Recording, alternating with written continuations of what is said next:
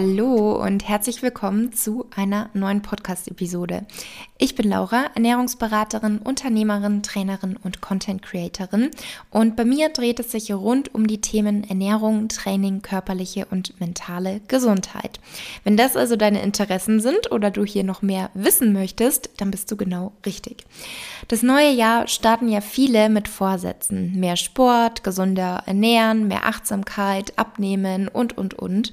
Und wir haben jetzt Mitte Januar und ich hoffe, Ihr seid natürlich nach wie vor motiviert, an euren Vorhaben dran zu bleiben. Was da immer ganz wichtig ist, dass ihr euch nicht zu viel auf einmal vornehmt, also euch nicht irgendwie vornehmt, von heute auf morgen alles zu verändern, komplett die Gewohnheiten umzuwerfen, sondern geht Schritt für Schritt vor und setzt euch vor allem auch realistische Ziele, um zwischendrin auch immer wieder mal ein Zwischen Fazit zu ziehen. Also, dass ihr da wirklich motiviert bleibt und immer wieder mal Zwischenziele erreicht. Und ihr wisst, mit meinen Inhalten versuche ich euch immer bestmöglich zu begleiten und zu unterstützen. Einmal natürlich hier mit meinem Podcast, wo ich versuche, euch ganz viel Wissen und Erfahrung mitzugeben und ja auch immer wieder ganz tolle Experten und Expertinnen zu Gast habe. Zum anderen mit meiner App und all den Inhalten. Also da habe ich ja auch wirklich einen komplett ganzheitlichen Ansatz gewählt mit meinen drei Säulen Body, Mind und Food. Da gibt es übrigens aktuell auch eine Challenge mit einer täglichen Aufgabe, um Schritt für Schritt eben unterstützende Gewohnheiten zu entwickeln. Und ansonsten findet ihr da ja auch Workouts, Rezepte, jede Menge Mealplans. Und was es auch aber neu gibt zum ähm, Thema Ernährungsplan, also Mealplan. Und zwar gibt es seit Anfang des Jahres einen Ernährungsplan passend zu meinem Bowl-Kochbuch. Bei meinem ersten Kochbuch Eat in Balance, da gab es ja auch schon einen passenden Ernährungsplan dazu. Und da war immer das Feedback so positiv, dass ich mir gedacht habe, dann mache ich für mein zweites Kochbuch auch noch einen Ernährungsplan. Und der umfasst 14 Tage mit Frühstück, Mittagessen, Abendessen und einem Snack. Und da sind eben die Rezepte aus dem Bowl-Kochbuch mit inbegriffen, auch so, dass es eben gut machbar ist, auch mit Meal Prep, dass ihr nicht den ganzen Tag nur in der Küche steht, sondern ich habe mir da natürlich sehr, sehr viele Gedanken gemacht, wie kann man das vielleicht gut umsetzen und gut planen. Es gibt zwei Varianten einen 1800 Kalorienplan und einen 2200 Kalorienplan. Und je nachdem, was eben aktuell dein Ziel ist, kannst du den Plan dann entsprechend für dich anpassen. Ich erkläre dir auch im Plan nochmal, wie du das machen kannst, weil es gibt natürlich auch zusätzlich noch jede Menge Theoriewissen und Tipps, was Heißhunger betrifft, was Meal Prep betrifft. Und genau, da kannst du dann eben schauen, wie passt es für dich? Sind diese Kalorien vielleicht genau schon richtig für dich oder möchtest du ein bisschen weniger zu dir nehmen, weil du ein Kaloriendefizit möchtest und eben das noch geringer ist oder möchtest du vielleicht zunehmen? Dann kannst du beispielsweise beim 2200 Kalorienplan, wenn du da noch drüber möchtest, einen Snack integrieren täglich und so kannst du das eben für dich dann anpassen. Und was ja vor allem auch mein Ziel ist mit diesen Ernährungsplänen, ähm, nicht, dass du da irgendwie stur dich an den Plan hältst und das einfach mal zwei oder vier Wochen durchziehst, sondern mein Ziel ist eigentlich, dass ihr dadurch so ein bisschen auch ein Gespür entwickelt, wie kann man Mahlzeiten integrieren, ähm, wie kann man so seine Woche gestalten? Wie viele Kalorien hat was? Dass ihr das einfach so ein bisschen mehr kennenlernt, ein bisschen mehr ein Gefühl dafür entwickelt und ja, auch einfach Spaß am Kochen, Spaß an gesunder Ernährung entwickelt. Und es gibt zu den Plänen auch passende Einkaufslisten. Also ihr müsst das nicht selber erst alles zusammenschreiben, sondern ihr könnt direkt mit der Einkaufsliste einkaufen gehen und dann loslegen. Bei jedem Gericht sind auch die Kalorien und die Makronährstoffe dabei und wie gesagt eben hilfreiches Wissen, auch was das Thema intuitive Ernährung betrifft. Und es erwarten euch auch 18 zusätzliche Rezepte. Also es ist eben nicht nur der Ernährungsplan, sondern auch noch noch Theoriewissen und zusätzliche Rezepte. Und wie gesagt, das soll keine strikte Diät sein, sondern einfach eine Orientierung, eine Unterstützung, soll dir Ideen und Beispiele liefern, wie du deine Ernährung gestalten kannst, Lebensmittel kombinieren und Mahlzeiten planen kannst. Und auch im heutigen Gespräch, welches euch jetzt gleich noch erwartet, ging es unter anderem um das Thema Vorsätze. Ich hatte Dr. Sandra Weber zu Gast. Sandra ist Expertin für ganzheitliche Gesundheit mit dem Schwerpunkt Darmgesundheit und Ernährung. Und ihr wisst, weil wir hatten ja schon einige Episoden zum Thema Darm, dass die Darmflora eine entscheidende Rolle bei verschiedenen Aspekten unserer Gesundheit spielt. Und in der heutigen Episode haben wir passend eben zu dem Thema Jahresstart, Vorsätze darüber gesprochen, wie man sich realistische Ziele setzen kann, um die Darmgesundheit im neuen Jahr zu verbessern und wann man auch mit Verbesserungen rechnen darf, welche kleinen Veränderungen im Lebensstil vielleicht einen positiven Einfluss auf die Darmgesundheit haben können und welche Rolle zum Beispiel auch Entspannung und Stress spielen. Wir haben über Ernährungsgewohnheiten gesprochen, welche man vielleicht leicht umsetzen kann, um den Darm zu unterstützen, wie auch die aktuellen Studienergebnisse im Hinblick auf die Wirkung von Probiotika sind, wie lange die Darmflora eigentlich braucht, um sich umzustellen also wann wirkt so eine Ernährungsumstellung? Und weiterhin ging es auch um das Thema mentale Gesundheit und das Darmmikrobiom. Also ich habe Sandra gefragt, seit wann wird überhaupt in diesem Bereich geforscht und wie hängt das eigentlich zusammen? Also wie kommunizieren eigentlich Darm und Gehirn und gibt es vielleicht auch schon konkrete Ansätze oder Therapien, die auf dieser Verbindung zwischen Darm und Gehirn basieren, um eben die mentale Gesundheit zu verbessern. Und ja, all diese Themen und Fragen, die wird es jetzt im folgenden Interview geben. Ich wünsche euch ganz viel Spaß mit der Episode und Sandra und ich sind auf jeden Fall schon sehr gespannt auf euer Feedback. Schreibt uns also super gern eine Nachricht auf Instagram. Hallo liebe Sandra, willkommen im Podcast. Ich habe dich jetzt hier schon das dritte Mal, aber das erste Mal im Jahr 2024. Und ich würde sagen, wir starten heute mal direkt mit einer Frage rein, die vielleicht für viele gerade jetzt zum Jahresbeginn relevant oder sehr interessant ist. Und zwar, welche kleinen Veränderungen können wir jetzt vielleicht zu Beginn des Jahres vornehmen in unserem Lebensstil, die dann einen positiven Einfluss auf unsere Darmgesundheit haben können? Ja, ich finde jetzt zum Start des neuen Jahres eine hervorragende Frage.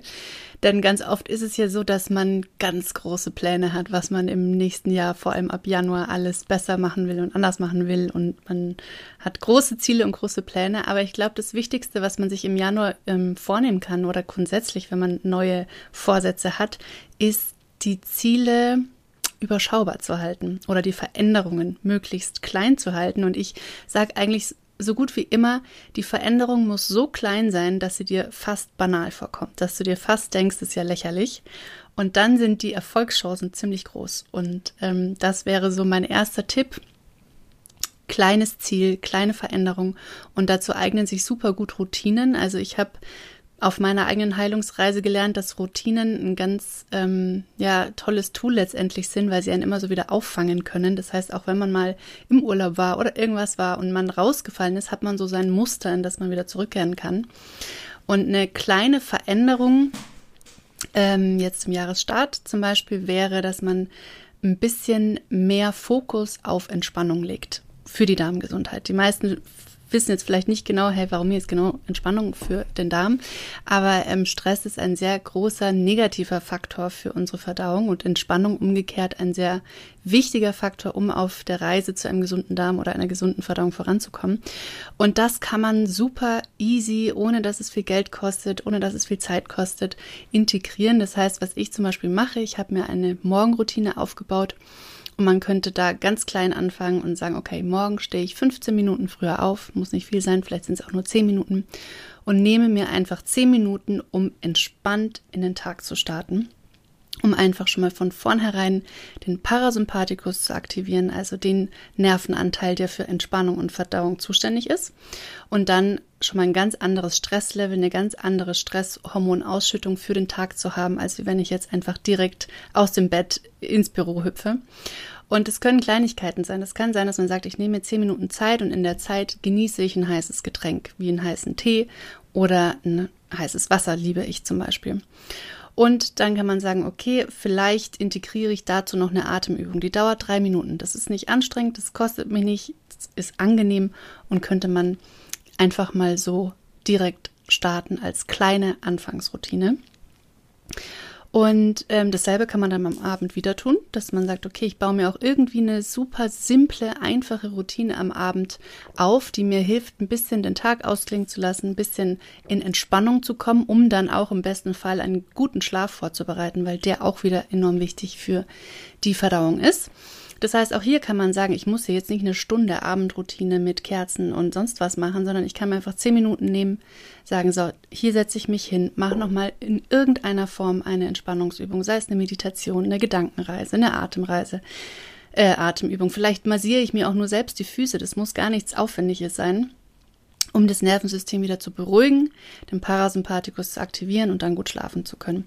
Und dann gibt es natürlich diese ganzen Kleinigkeiten, ähm, auf die man achten kann, um sich zum Beispiel im Alltag auch einfach mehr zu bewegen, ohne dass man jetzt sagt, ich muss jetzt siebenmal die Woche ähm, joggen und ähm, danach mache ich noch Krafttraining und vorher habe ich noch Yoga gemacht und so weiter, weil man sich damit schon wieder überfordert, sondern einfach sagt, okay, jede Möglichkeit, wo ich eine Treppe nehmen kann, anstatt einen Aufzug, nehme ich die Treppe. Und das sind so kleine Herangehensweisen. Und ich weiß, ich habe früher auch immer gedacht, es ist doch banal und das bringt doch überhaupt nichts, ob ich jetzt diese vier Stufen nehme oder dann mit dem Aufzug fahre, ist doch wurscht. Nein, am Ende des Tages macht's die Summe aus all diesen kleinen, kleinen Schritten in die richtige Richtung aus, die dann im Großen einen großen Schritt in die richtige Richtung bedeuten. Und ähm, ja, das wäre mein Tipp zum Jahresstart. Kleine, kleine Routinen aufbauen. Mhm. Finde ich richtig schön. Also ich glaube auch einmal ist es wichtig, kleine Routinen, weil dann hat man nicht so einen riesen Block, so eine riesige Mauer vor sich, wo man dann vielleicht nach ein paar Tagen schon wieder die Motivation verliert. Und was du jetzt zwar nicht direkt gesagt hast, aber deine Tipps sind eigentlich alle so in diese Richtung gegangen, dass man auch nicht unbedingt sich darauf fokussiert, was man jetzt weglassen sollte zum Jahresstart, ja, sondern was man dazu nehmen kann. Weil häufig ergibt sich das dann, wie du gesagt hast, dieses Gesamtbild, dass man auch von alleine vielleicht Gewohnheiten, die nicht so förderlich sind für die Gesundheit oder für das Wohlbefinden, dass die dann von alleine ja so langsam zurückgehen, weil man eben immer mehr gute, positive Gewohnheiten integriert hat und das eben Stück für Stück, sodass es sich nicht so anstrengend und überwältigend anfühlt. Und das waren eigentlich alle Tipps, die du jetzt so genannt hast, dass man nicht sagt, streiche den Zucker, streiche den Kaffee, streiche das und das, sondern eher irgendwelche Sachen dazu nehmen, wo man auch mehr zu sich findet.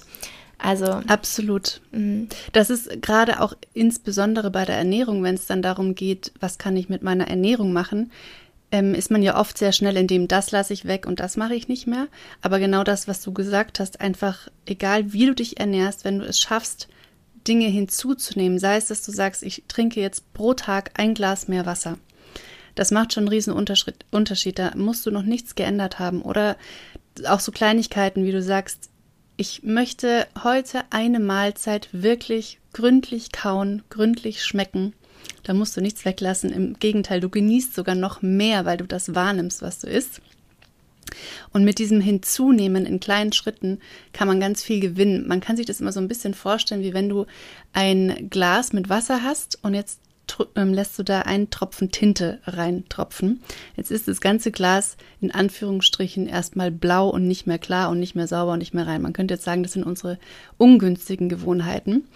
Und jetzt kann man entweder dieses Tintenglas ausleeren und dann hat man erstmal ein komplett leeres Glas und muss dann wieder reine Flüssigkeit reinkippen. Oder man gießt einfach in dieses blaue Tintenglas einfach immer mehr frisches Wasser rein, immer mehr frisches Wasser. Und dann wird sich die Tinte immer mehr aufhellen, immer mehr aufhellen. Und irgendwann ist dann einfach klares Wasser da, weil dann quasi die, ganzen, die ganze Tinte rausgelaufen ist aus diesem Glas, weil man immer mehr Positives dazugegeben hat, ohne dass man sich stresst, ohne dass man sich irgendwie ähm, in, im Mangel fühlt, wenn man das Gefühl hat, ich muss jetzt Dinge, die ich eigentlich gern mache, von denen ich aber weiß, dass sie nicht so gut für mich sind, weglassen, sondern man fängt quasi an, ähm, indem man sich auf die Fülle fokussiert und sagt, was kann ich hinzunehmen. Mhm. Ja, voll schön. Das habe ich noch nie so gehört. Richtig schönes Beispiel. Ähm, gibt es denn bestimmte Ernährungsgewohnheiten, die auch leicht umzusetzen sind, die vielleicht auch du in deinem Alltag anwendest? Also entweder Gewohnheiten oder vielleicht auch bestimmte Rezepte oder Lebensmittel, die eben unseren Darm unterstützen können und sich somit dann auf ja. unser allgemeines Wohlbefinden positiv auswirken. Ja, auf jeden Fall. Ich glaube, hier gibt es zwei ähm, unterschiedliche Herangehensweisen. Einmal kann man sich auf das Wie-Essen konzentrieren und einmal kann man sich auf das Was-Essen konzentrieren. Und ähm, ich glaube, das haben wir beim letzten Mal auch schon besprochen. Das Wie-Essen ist ganz genauso wichtig wie das Was-Essen. Und mit Wie-Essen meine ich ähm, den ganz normalen Essensvorgang. Also wie kaue ich, wie schmecke ich, aber auch in welcher Atmosphäre esse ich. Also schaffe ich es oder gelingt es mir, in einer entspannten Atmosphäre zu essen, aktiviere ich ganz anders den ganzen Verdauungsapparat, als wenn ich unter Stress oder nebenbei oder unter Druck oder mit schlechtem Gewissen esse. Und das ist, denke ich, insofern sehr spannend, weil das nicht nur irgendwie so eine Gewohnheit ist, die aber nichts Körperliches hat, sondern je nachdem, in welchem mentalen Zustand wir sind, aktivieren wir ganz unterschiedliche biochemische Prozesse in unserem Körper. Und wenn ich entspannt esse, exakt dasselbe, wie wenn ich es gestresst esse. Angenommen, was ich jetzt als nicht so gesund interpretieren würde, wäre Currywurst mit Pommes. Es macht einen riesen Unterschied, ob ich diese Currywurst in Ruhe, mit vollem Genuss, gut gekaut esse oder ob ich die im Stehen ganz schnell mit schlechtem Gewissen runterwürge, wirken sich, obwohl es ja theoretisch dieselben Nährstoffe oder Antistoffe sind, wirkt sich das Ganze komplett anders auf unser Mikrobiom aus, beziehungsweise auf die Verdauung und dann aufs Mikrobiom und damit auf die Gesundheit. Das heißt, ähm, hier wäre schon mal ein Tipp, wenn es ums Essen geht, schaff eine, schaff eine entspannte Atmosphäre beim Essen, egal wie.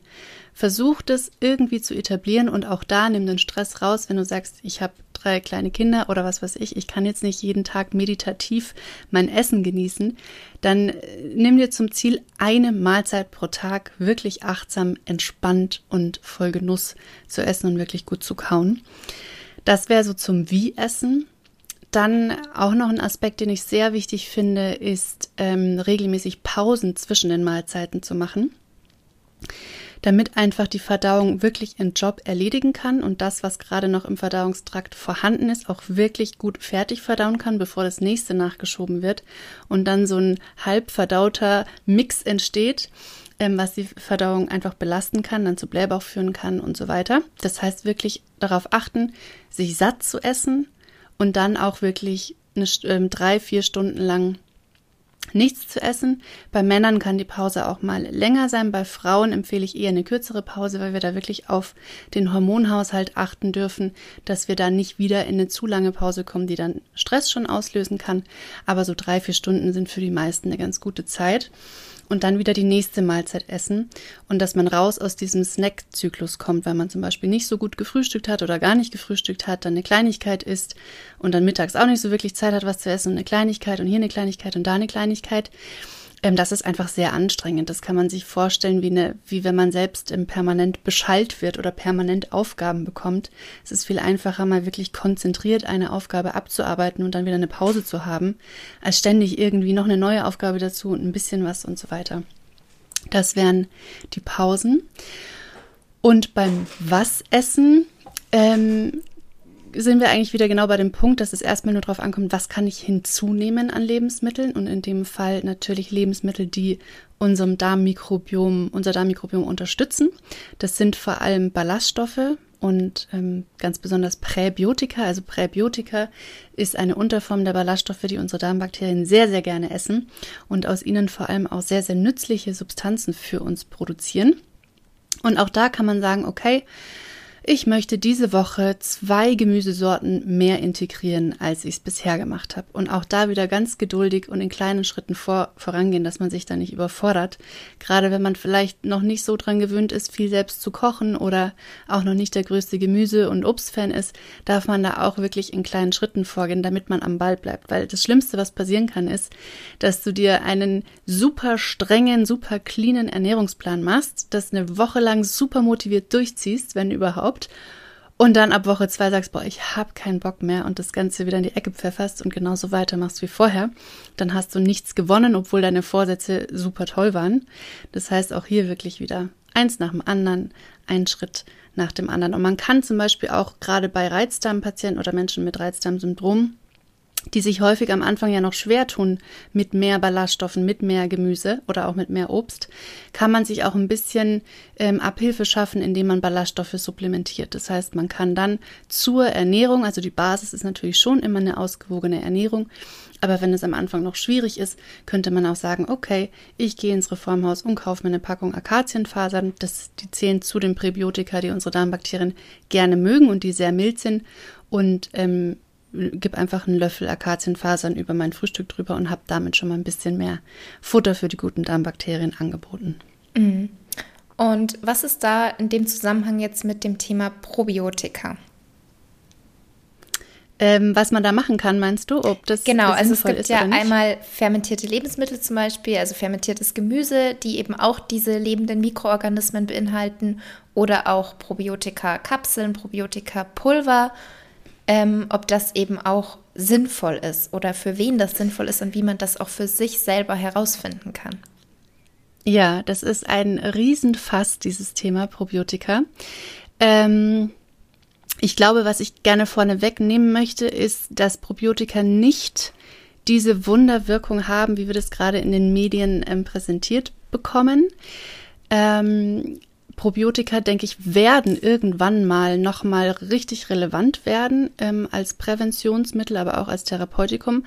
Zum aktuellen Zeitpunkt kann man nur sagen, es gibt zwar inzwischen wirklich viele Studien, aber die Studienergebnisse sind unheimlich heterogen. Das bedeutet, bei einigen Menschen wirken sie super, bei anderen Menschen wirken sie gar nicht. Und bei manchen Menschen kann sogar sein, dass Beschwerden ähm, verschlimmert werden, wie Blähbauch oder ähm, Krämpfe.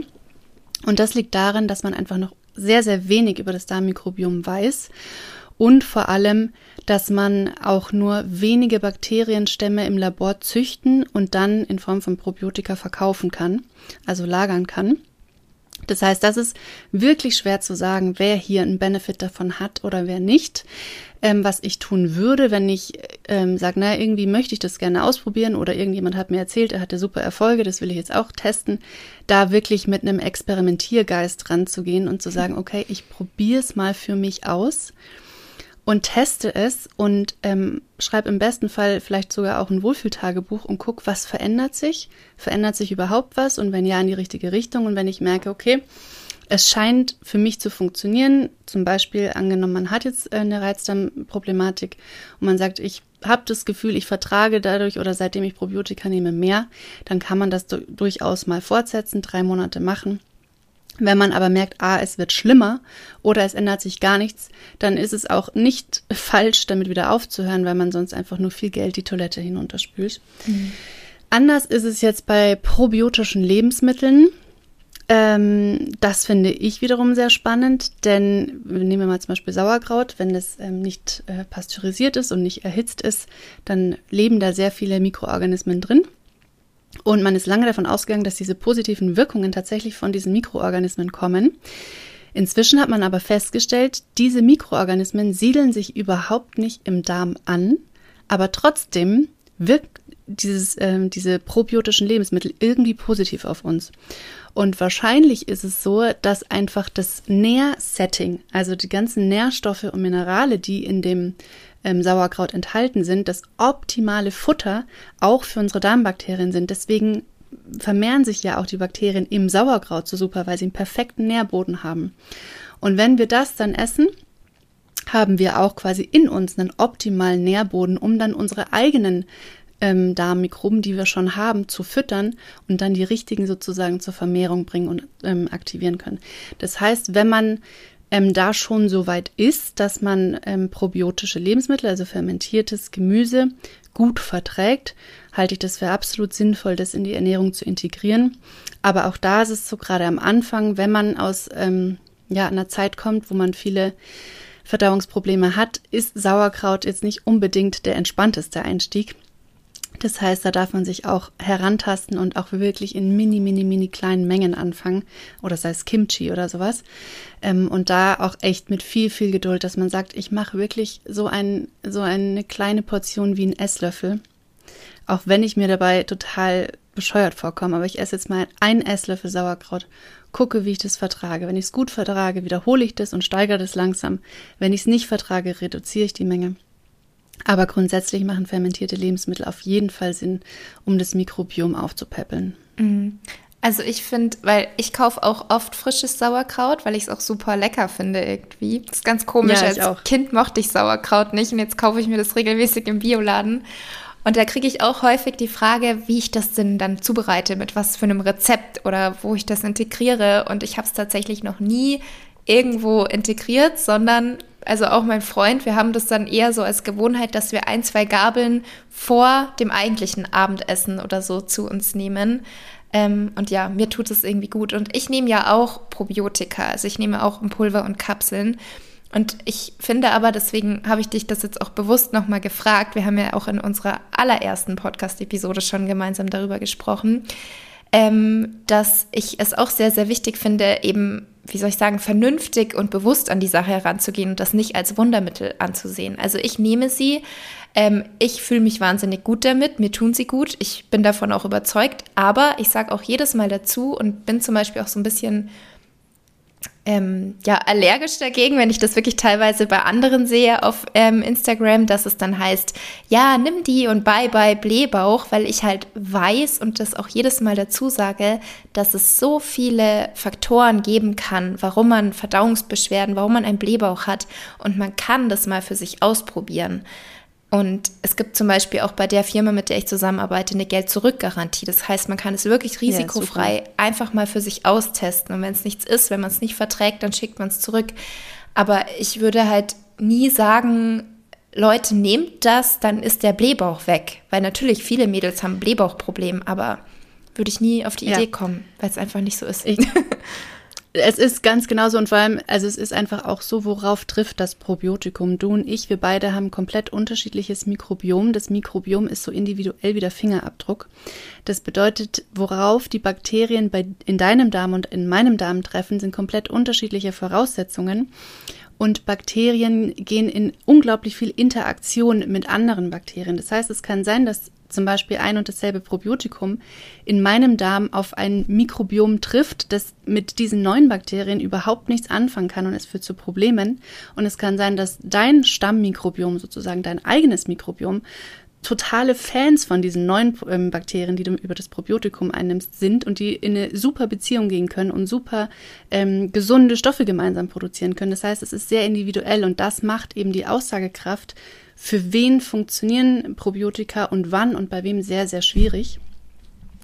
Ähm, und der zweite Punkt ist noch, dass man, denke ich, auch wenn man Probiotika nutzen möchte, einfach immer im Kopf hat, das alleine ist jetzt nicht die Therapie, um meinen Darm zu heilen, sondern das ist ein Punkt, ein Puzzleteil im großen Ganzen. Und ich darf dann noch mit meinem Lebensstil und gegebenenfalls, wenn man größere Probleme hat, auch gerne mit meinem Therapeuten gemeinsam die anderen Puzzleteile hinzufügen, dass dann das Probiotikum auch wirklich gut wirken kann und gut funktioniert. Mhm, ja.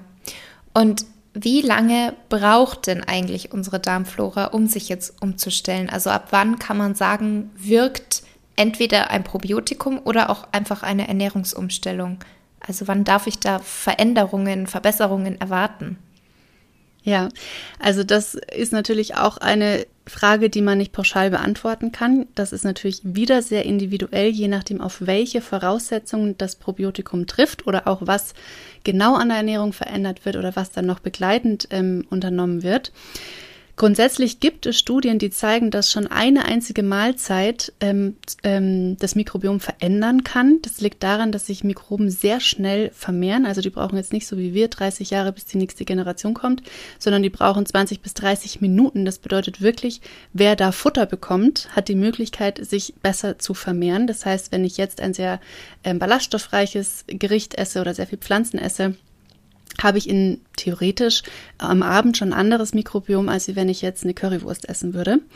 Aber die Langzeitveränderungen und bis dann wirklich auch der Effekt, ähm, sage ich mal, in Beschwerdefreiheit oder in Beschwerden ist, ist natürlich ein wesentlich längerer. Und ich glaube, ein realistischer Zeitraum, mit dem man gut ähm, rechnen kann, sind drei bis zwölf Monate. Das heißt, dass man, wenn man jetzt die Ernährung wirklich einmal fundamental verändert, sinnvoll verändert oder auch im Probiotikum eine Kur macht, nach drei Monaten dann wirklich Erfolge sieht.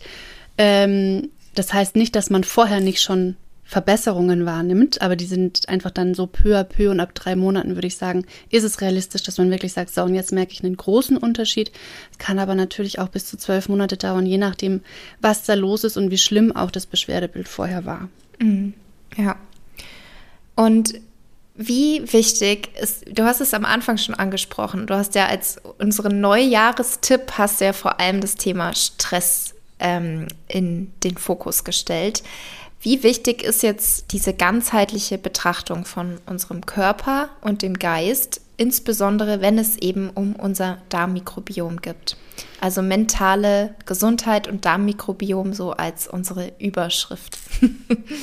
ja, ähm, danke für diese Frage. Das finde ich unglaublich äh, schön und wichtig. Denn meiner Meinung nach lassen sich Körper und Geist nicht teilen. Das ist auch das, was ähm, in den östlichen Medizinsystemen seit jeher praktiziert wird, was wir hier in unserer Medizin ein bisschen verloren haben. Bei uns wird das oder wurde das sehr lange ähm, komplett getrennt betrachtet, Körper und Geist. Ich meine, man merkt schon daran, bei uns kannst du dich entscheiden, ob du Medizin studierst oder Psychologie. Ich frage mich, warum studieren wir nicht Mensch? Also ich habe noch nie einen, eine Seele ohne Körper gesehen und einen Körper ohne Seele, weiß ich nicht. Oder, oder ne, Seele ist relativ, aber ohne Emotion, das Mentale.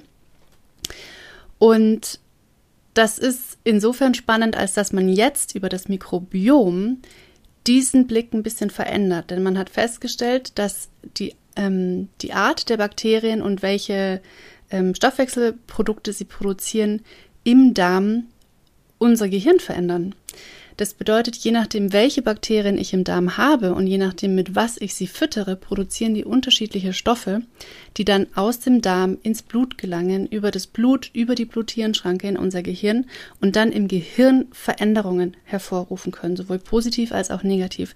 Das heißt, und auch nicht nur ähm, kognitiv oder ähm, also im Sinne vom Verhalten oder Gehirnleistung, sondern auch wirklich emotional verändern können, unsere Gefühle sich verändern. Und damit finde ich, ist so ein bisschen die Darm-Hirn-Achse die westliche Erklärung für, warum sich Körper und Geist nicht trennen lassen. Da gibt es noch ganz viele andere Mechanismen im Körper, wo Körper und Geist zusammenarbeiten. Aber ähm, die Darm-Hirn-Achse, beziehungsweise heute spricht man von der Darm-Mikrobiom-Hirn-Achse, weil man weiß eben, dass das Mikrobiom da so eine große Rolle spielt, ist auf jeden Fall jetzt auf der Bildfläche erschienen. Und die Forschung explodiert auch gerade, wobei man sagen muss, das ist alles noch in den Babyschuhen. Also ich würde mal sagen, wir forschen gerade mal seit 20 Jahren ungefähr am Mikrobiom und da wird aber noch ganz, ganz viel kommen, obwohl es natürlich eine sehr komplexe Angelegenheit ist und ähm, ja, ich weiß nicht, ob wir jemals das Mikrobiom gänzlich entschlüsseln werden und verstehen werden, aber immer mehr auf jeden Fall. Mhm. Das ist wahrscheinlich auch der Grund, warum jetzt die Forschung beim Bereich Darm noch so in den Kinderschuhen, sagt man ja immer, steckt, weil es einfach so ein großes und komplexes Thema ist, oder? Ja, und weil auch einfach die ähm, Analysemöglichkeiten gar nicht da waren. Also die DNA-Sequenzierung, um wirklich sagen zu können, welche Bakterien sind da vorhanden und welche Gene haben diese Bakterien, das ist noch super jung. Also die, ähm, das nennt sich Next Generation Sequenzierung, die ist, ich weiß nicht wie alt, das kann ich jetzt nicht sagen, aber auch ungefähr 15, 20 Jahre alt. Ähm, das heißt, man hat noch gar nicht so lange die Möglichkeit, die technischen Möglichkeiten, das so zu analysieren, dass man damit dann auch arbeiten kann. Und man muss sich eben vorstellen, ein gesunder Mensch, man geht davon aus, dass in dem Mikrobiom, im Darmmikrobiom eines gesunden Menschen ungefähr 1000 verschiedene Bakterienarten leben. Jedes Bakterium hat aber wiederum ein eigenes Set an Genen und das entscheidet dann am Ende, welchen Stoffwechsel die machen, welche Stoffe die produzieren, wie die mit uns interagieren. Das heißt, der Genpool unseres humanen Mikrobioms wird auf über, also mehrere Millionen Gene geschätzt. Und jetzt muss man mehrere Millionen Gene entschlüsseln und dann muss man auch noch verstehen, wann wer mit wem wie interagiert. Also nur weil ein Bakterium in diesem Setting positiv uns, auf uns wirkt, wirkt es in einem anderen Setting nicht zwangsläufig genauso, sondern kann sich ähm, die Wirkung verändern. Und das ist unheimlich komplex. Und diese Kombination mit eben der Analyse, die sehr, ähm, noch gar nicht so alt ist, den hohen Kosten, die damit verbunden sind und einfach dieser wahnsinnigen Komplexität des Mikrobioms an sich, ähm, hat dafür gesorgt, dass wir einfach noch nicht so lange und noch nicht so viel darüber wissen. Mhm. Aber es ist im Gange. ja, auf jeden Fall. Und das ist auch, also ich habe ähm, selbst in der Bakterienforschung gearbeitet. Das ist unheimlich faszinierend und das geht jetzt auch wahnsinnig schnell wieder, die ähm, Analyseverfahren sich weiterentwickeln und dann plötzlich sehr viel mehr Gene gleichzeitig untersucht werden können. Also das macht gerade so einen richtigen Quantensprung in der Forschung, was da auch möglich ist. Mhm. Ja, spannend. Und wie können wir uns jetzt diese Kommunikation zwischen unserem Darm bzw. den Bakterien in unserem Darm und unserem Gehirn vorstellen? Du kannst das ja immer so schön bildlich veranschaulichen. Vielleicht kannst du uns das ein ähm. bisschen erklären. Ja, ich, ich überlege gerade. Aber ich habe auf jeden Fall ein schönes Bild. Also es gibt verschiedene Mechanismen, wie Darm und Gehirn miteinander kommunizieren. Und auch hier muss man ganz klar sagen, wir wissen einen Bruchteil davon. Aber man geht von so vier, vier ähm, Kernkommunikationswegen aus. Und der erste oder sagen wir mal einer der zentralen Kommunikationspfade zwischen Gehirn und Darm ist der Vagusnerv. Und dazu kann man mal einen Blick in die Embryonalentwicklung werfen. Denn wenn man sich mal anschaut, wie unser Gehirn bzw. die Nerven unseres Gehirns und unseres Darms entstehen, stellt man fest, okay, beides entsteht aus ein und demselben Ursprungsgewebe. Also im Embryo kann man sich vorstellen wie so ein Wollknäuel an Nervengewebe. Und dieser Wollknäuel trennt sich auf in zwei kleine Wollknäule und ein Wollknäuel zieht in Richtung Schädel und bildet dann dort die Nerven des Gehirns, also das zentrale Nervensystem. Und der andere Teil des Wollknolls zieht in Richtung Bauch und bildet dort die Nerven des äh, Verdauungstraktes, also das enterische Nervensystem. Die entstehen aus ein und demselben Ursprungsgewebe.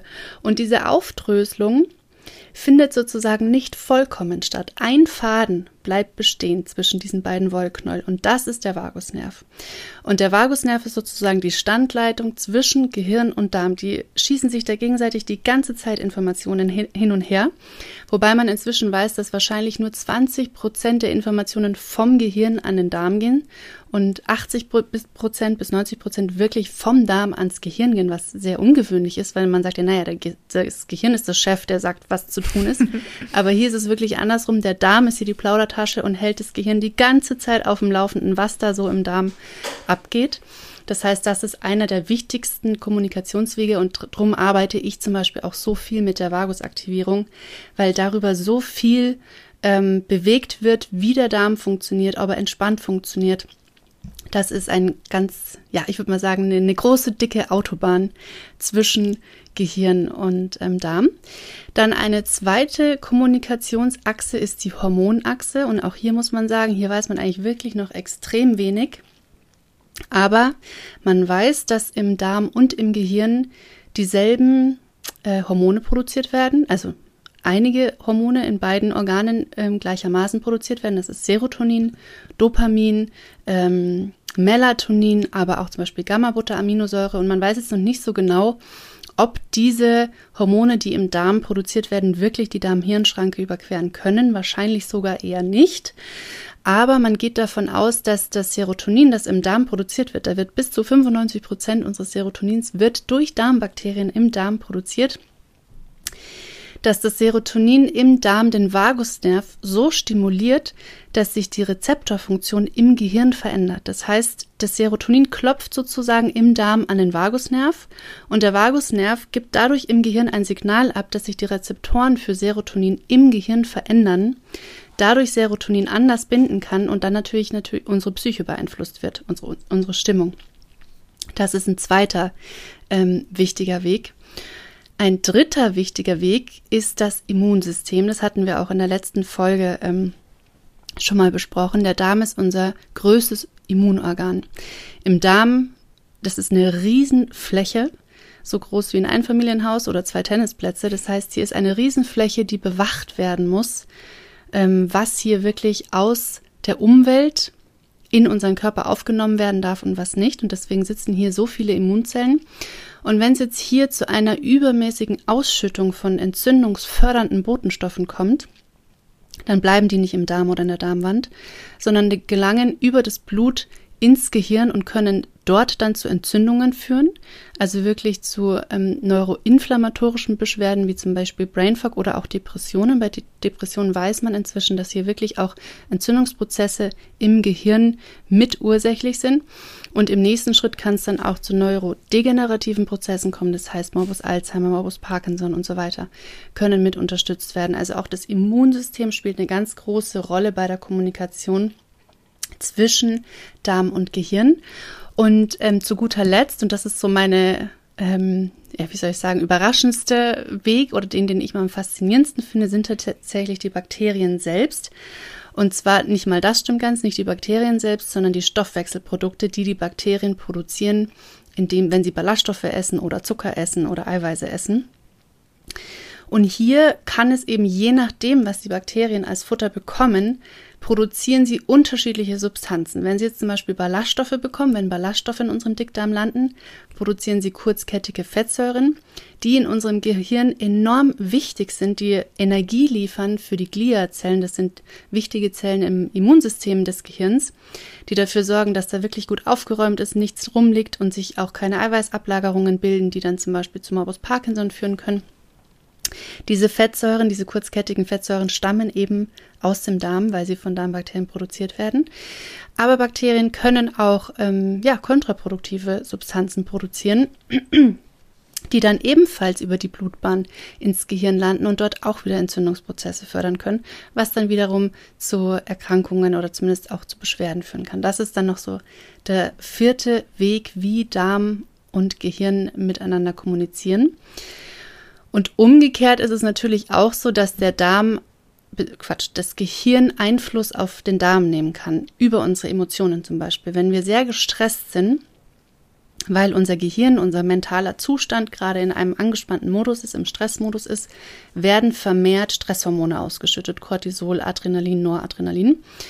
Und man hat festgestellt, dass diese Hormone offensichtlich eine ähm, selektiv antibakterielle Wirkung haben. Das heißt, einige Bakterien im Darmmikrobiom können mit dieser Hormonflut nicht umgehen. Das sind vor allem die milchsäurebildenden Bakterien. Und die können dann, wenn das Gehirn sehr lange diese Stressimpulse abgibt, ähm, sozusagen verloren gehen. Und wenn die Milchsäurebakterien verloren gehen, passieren zwei blöde Dinge. Zum einen produzieren die wertvolle Stoffe, wie zum Beispiel auch Tryptophan, das die Vorstufe von Serotonin ist, oder Gamma-Butter-Aminosäure, das auf unser Gehirn eine angenehm dämpfende, beruhigende Wirkung hat. Diese Substanzen fehlen dann, wenn die Bakterien verloren gehen. Und gleichzeitig verändert sich der pH-Wert. Das hatten wir, glaube ich, in der letzten Folge auch schon mal, dass ähm, der pH-Wert dann alkalischer wird, worin sich wieder Salmonellen, Clostridien und so weiter eher wohlfühlen und man dann auch einen Shift wirklich im Mikrobiom feststellt, einfach nur durch Stress. Mhm. Das ist äh, noch ein Weg, wie das Gehirn dann auch mal zurückgibt an den Darm. Umgekehrt natürlich, wenn man sehr entspannt ist, ist die Durchblutung besser im Darm, die ähm, Darmpermeabilität passt sich adäquat an. Das heißt auch hier umgekehrt, wenn wir schaffen, unser Nervensystem so oft wie möglich in Entspannung zu bekommen, unterstützen wir auch über diesen Weg sozusagen das Mikrobiom und die Darmgesundheit. Ja, es ist echt so ein spannendes Thema. ja, ähm, absolut. Ja, also wirklich. Ähm, ich liebe auch unsere Podcast-Episoden. Also ich hoffe, den Zuhörern gefällt es immer genauso gut wie mir.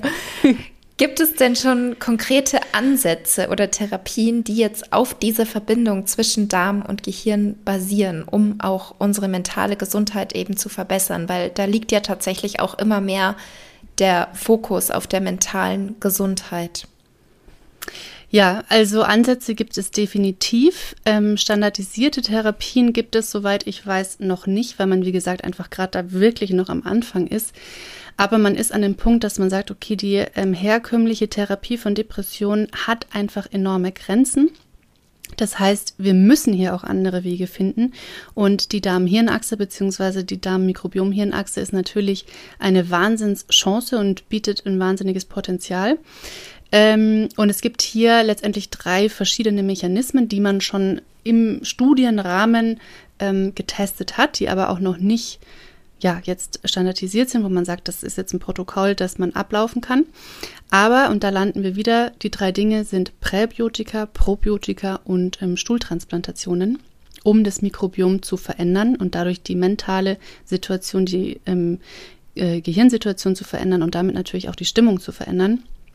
Und bei Präbiotika gibt es leider noch relativ wenig Studien, wobei die Studien, die es gibt, sehr erfolgsversprechend sind. Es sind aber auch nur kleine Studien, muss man dazu sagen. Das heißt, hier braucht es auf jeden Fall definitiv noch mehr und größere Studien. Aber ich habe jetzt erst äh, vor zwei Wochen ähm, noch mal ein bisschen Studien gelesen und da habe ich eine Studie entdeckt, die ist im August diesen Jahres rausgekommen also im August 2023 rausgekommen und da wurde Oligofructose untersucht. Da haben Patienten, die ähm, an Depressionen gelitten haben, Oligofructose über, ich glaube, es waren acht Wochen, weiß ich jetzt nicht mehr genau, acht Wochen bekommen. Und man hat festgestellt, dass sich das Darmmikrobiom und damit einhergehend die Stimmung signifikant verändert hat gegenüber den Patienten, die ein Placebo bekommen haben.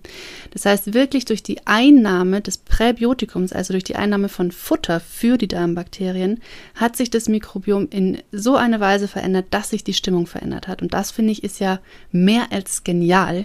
Das heißt nichts anderes, als dass wir über unsere Ernährung unsere Psyche verändern und also natürlich unser Mikrobiom, aber auch unsere Psyche, was ähm, ja, ich finde, ein unheimlicher Schatz ist, ein unheimliches Tool ist, das wir auch jetzt schon nutzen können, auch wenn die Studien da noch nicht sehr, ähm, wie soll ich sagen, sattelfest sind oder es noch nicht genügend Studien gibt, aber wir können jetzt einfach schon dafür sorgen, dass wir genügend Präbiotika aufnehmen oder auch einfach mal die Oligofructose in unserer Ernährung steigern, indem wir vermehrt Spargel essen, indem wir vermehrt Topinambur essen, Hafer, Bananen, Artischocken oder zum Beispiel auch Süßungsmittel. Jakon ist ähm, eine super Süßungsalternative, in der ganz viel Oligofructose enthalten ist. Das wäre schon mal ein Ansatz, den man selbst einfach schon mal jetzt ähm, machen kann, mit mitnehmen kann sozusagen. Dann gibt es den zweiten Ansatz über die Probiotika. Und ähm, da sind aber die Probleme vorhanden, die wir vorhin schon angesprochen haben. Hier gibt es schon sehr, sehr viel mehr Studien, aber wie gesagt auch sehr unterschiedliche Studienergebnisse. Ich denke, je mehr wir über das Mikrobiom verstehen, umso spezifischer kann dann auch ähm, ein Probiotikum für verschiedene Beschwerdebilder zusammengesetzt werden, zukünftig. Und ich persönlich erhoffe mir oder verspreche mir schon zukünftig viel, gerade präventiv und auch dann im Fall einer Erkrankung mit Probiotika. Aber man muss sagen, jetzt sind wir da einfach noch nicht. Und jetzt bleiben wir bei dem Punkt ausprobieren, schauen, ob sich was verändert. Wenn ja, ist super. Wenn nein, wieder lassen. Und der dritte Punkt, der vielleicht im ersten Moment für den einen oder anderen irgendwie ähm, ja nicht so attraktiv klingen kann, sind Stuhltransplantationen. Ähm, das kennt man aus der Forschung sehr viel, wenn man zum Beispiel gerade im Mikrobiom viel auch mit genfreien Mäusen forscht. Und zum Beispiel, wenn man jetzt ähm, genfreien Mäusen, äh, Quatsch, mikrobiomfreien Mäusen, Entschuldigung, ähm, also sozusagen steril aufgewachsenen Mäusen, äh, das Mikrobiom von Patienten gibt, die unter Depressionen leiden, stellt man fest, dass diese Mäuse, die sich vorher ganz normal verhalten haben, sich ihr Verhalten verändert und sie Anzeichen von Angst und Depression zeigen. Das heißt, über Stuhltransplantation kann man in alle Richtungen sozusagen manipulieren und kann aber natürlich auch in die richtige Richtung manipulieren, wenn man jetzt gesunde Patienten nimmt und deren Stuhl auf Menschen mit bestimmten Beschwerdebildern oder eben auch Depressionen transplantiert, gibt es da sehr gute Erfolge und im Rahmen von Studien wird es auch schon gemacht. Das heißt, dass Stuhl von gesunden Menschen Menschen mit äh, Depression gegeben wird und die dann Besserung erfahren. Man muss aber dazu sagen, diese Stuhltransplantation hat auch definitiv große Risiken in Form von Infektionen, wo es dann wirklich zu schweren bakteriellen Infektionen kommen kann. Oder auch einfach, weil man noch so wenig über das Mikrobiom weiß, dass man natürlich auch aufpassen muss, dass man nicht andere Erkrankungen, die vielleicht gerade noch gar nicht ausgebrochen sind, mit dem Mikrobiom mit weitergibt. Das heißt, auch hier ist großes Potenzial da, aber aktuell ist der Einsatzzweck noch sehr beschränkt, beziehungsweise die Rahmenbedingungen müssen definitiv auch noch weiter geklärt werden, damit es sicher ähm, gemacht werden kann. Mhm. Ja, spannend. Und vielleicht jetzt abschließend zu diesem Thema mentale Gesundheit und Darm. Du hast ja vorhin schon angesprochen, was für einen Einfluss eben Stress auch auf unseren Darm auswirkt. Wie ist es denn beim Thema Reizdarm? Hat denn eigentlich so gesehen jeder von uns einen Reizdarm? Weil wenn wir gestresst sind, dann ist ja erstmal die Priorität unseres Körpers auch nicht die Verdauung. Und dann könnte man ja jetzt auch vermuten, bei jedem ist es dann eingeschränkt, manche haben mehr Beschwerden, andere weniger. Oder kann man das so nicht sagen? Weil es gibt natürlich auch Leute, die wirklich sehr, sehr stark ähm, eingeschränkt und belastet sind von dem Thema Reizdarmsyndrom. Ähm, so kann man das nicht sagen. Man muss vielleicht mal kurz gucken, was beim Reizdarm eigentlich passiert. Beim Reizdarm passiert, dass ganz normale Abläufe im Darm plötzlich als schmerzhaft und unangenehm wahrgenommen werden. Das heißt, die Nervenenden in der Darmwand sind so ein bisschen hyperaktiv und sagen, huch, hier ist eine Dehnung, Hilfe, Hilfe und senden ganz viel Schmerzsignal ans Gehirn, wo ein äh, Darm, der jetzt ganz normale, eine ganz normale Sensibilität der Nerven hat, sagt, naja, hier ist eine Dehnung, so what? Deswegen sage ich dem Gehirn noch lange nicht Bescheid. Und das ist sozusagen das Problem, was beim Reizdarm passiert, dass die Kommunikation fehlgeleitet ist in dem Sinne, dass der Darm viel zu viele Informationen dem, dem Gehirn liefert in Kombination mit Schmerz. Und ähm, aber trotz alledem ist es natürlich so, dass sich bei uns allen das Mikrobiom verändert, bei uns allen die Darmwand, die Durchlässigkeit der Darmwand verändert, ob wir gestresst sind oder nicht, weil das ganz physiologisch ist, weil, wie du gerade schon gesagt hast, in einem Stresszustand Verdauung einfach keine Priorität hat, wohingegen bei Entspannung Verdauung quasi wieder angeschalten wird und jetzt Zeit dafür ist. Ähm, aber man kann jetzt nicht pauschal sagen, dass wir alle sozusagen unter einem Reizdarm leiden und die einen mehr oder weniger, da stehen andere Mechanismen dahinter. Mhm. Ja. Ja, also alles in allem sehr, sehr spannend und ja, vielen Dank erneut für deine Zeit und dein Wissen. Und sag uns gerne, gerne abschließend nochmal für alle, die jetzt vielleicht neu dabei waren bei dieser Episode, wo man dich finden kann oder wo man mehr über dich erfahren kann. Ja, man findet auf Instagram ganz viele ähm, Inhalte von mir, wo man sich mal gut durch die verschiedenen Themen durchlesen kann. Da heiße ich at ähm, dr.sandra.weber, dr.sandra.weber oder auch auf meiner Website. Und wenn man jetzt sagt, naja, Social Media ist nicht so meins, kann man sich auch sehr gerne in mein kostenloses E-Mail-Magazin eintragen. Da gibt es dann nochmal einmal im Monat ganz viel kostenlosen Content. Vielleicht können wir das ja sogar gleich mal verlinken. Ja, gerne. Ähm, Da kann man auch immer viel lesen. Da hat man auch die Möglichkeit, mir Fragen zu stellen und das beantworte ich dann im nächsten Magazin. Ja, super. Also vielen, vielen Dank und bis hoffentlich bald. bis bald. Tschüss. Tschüss.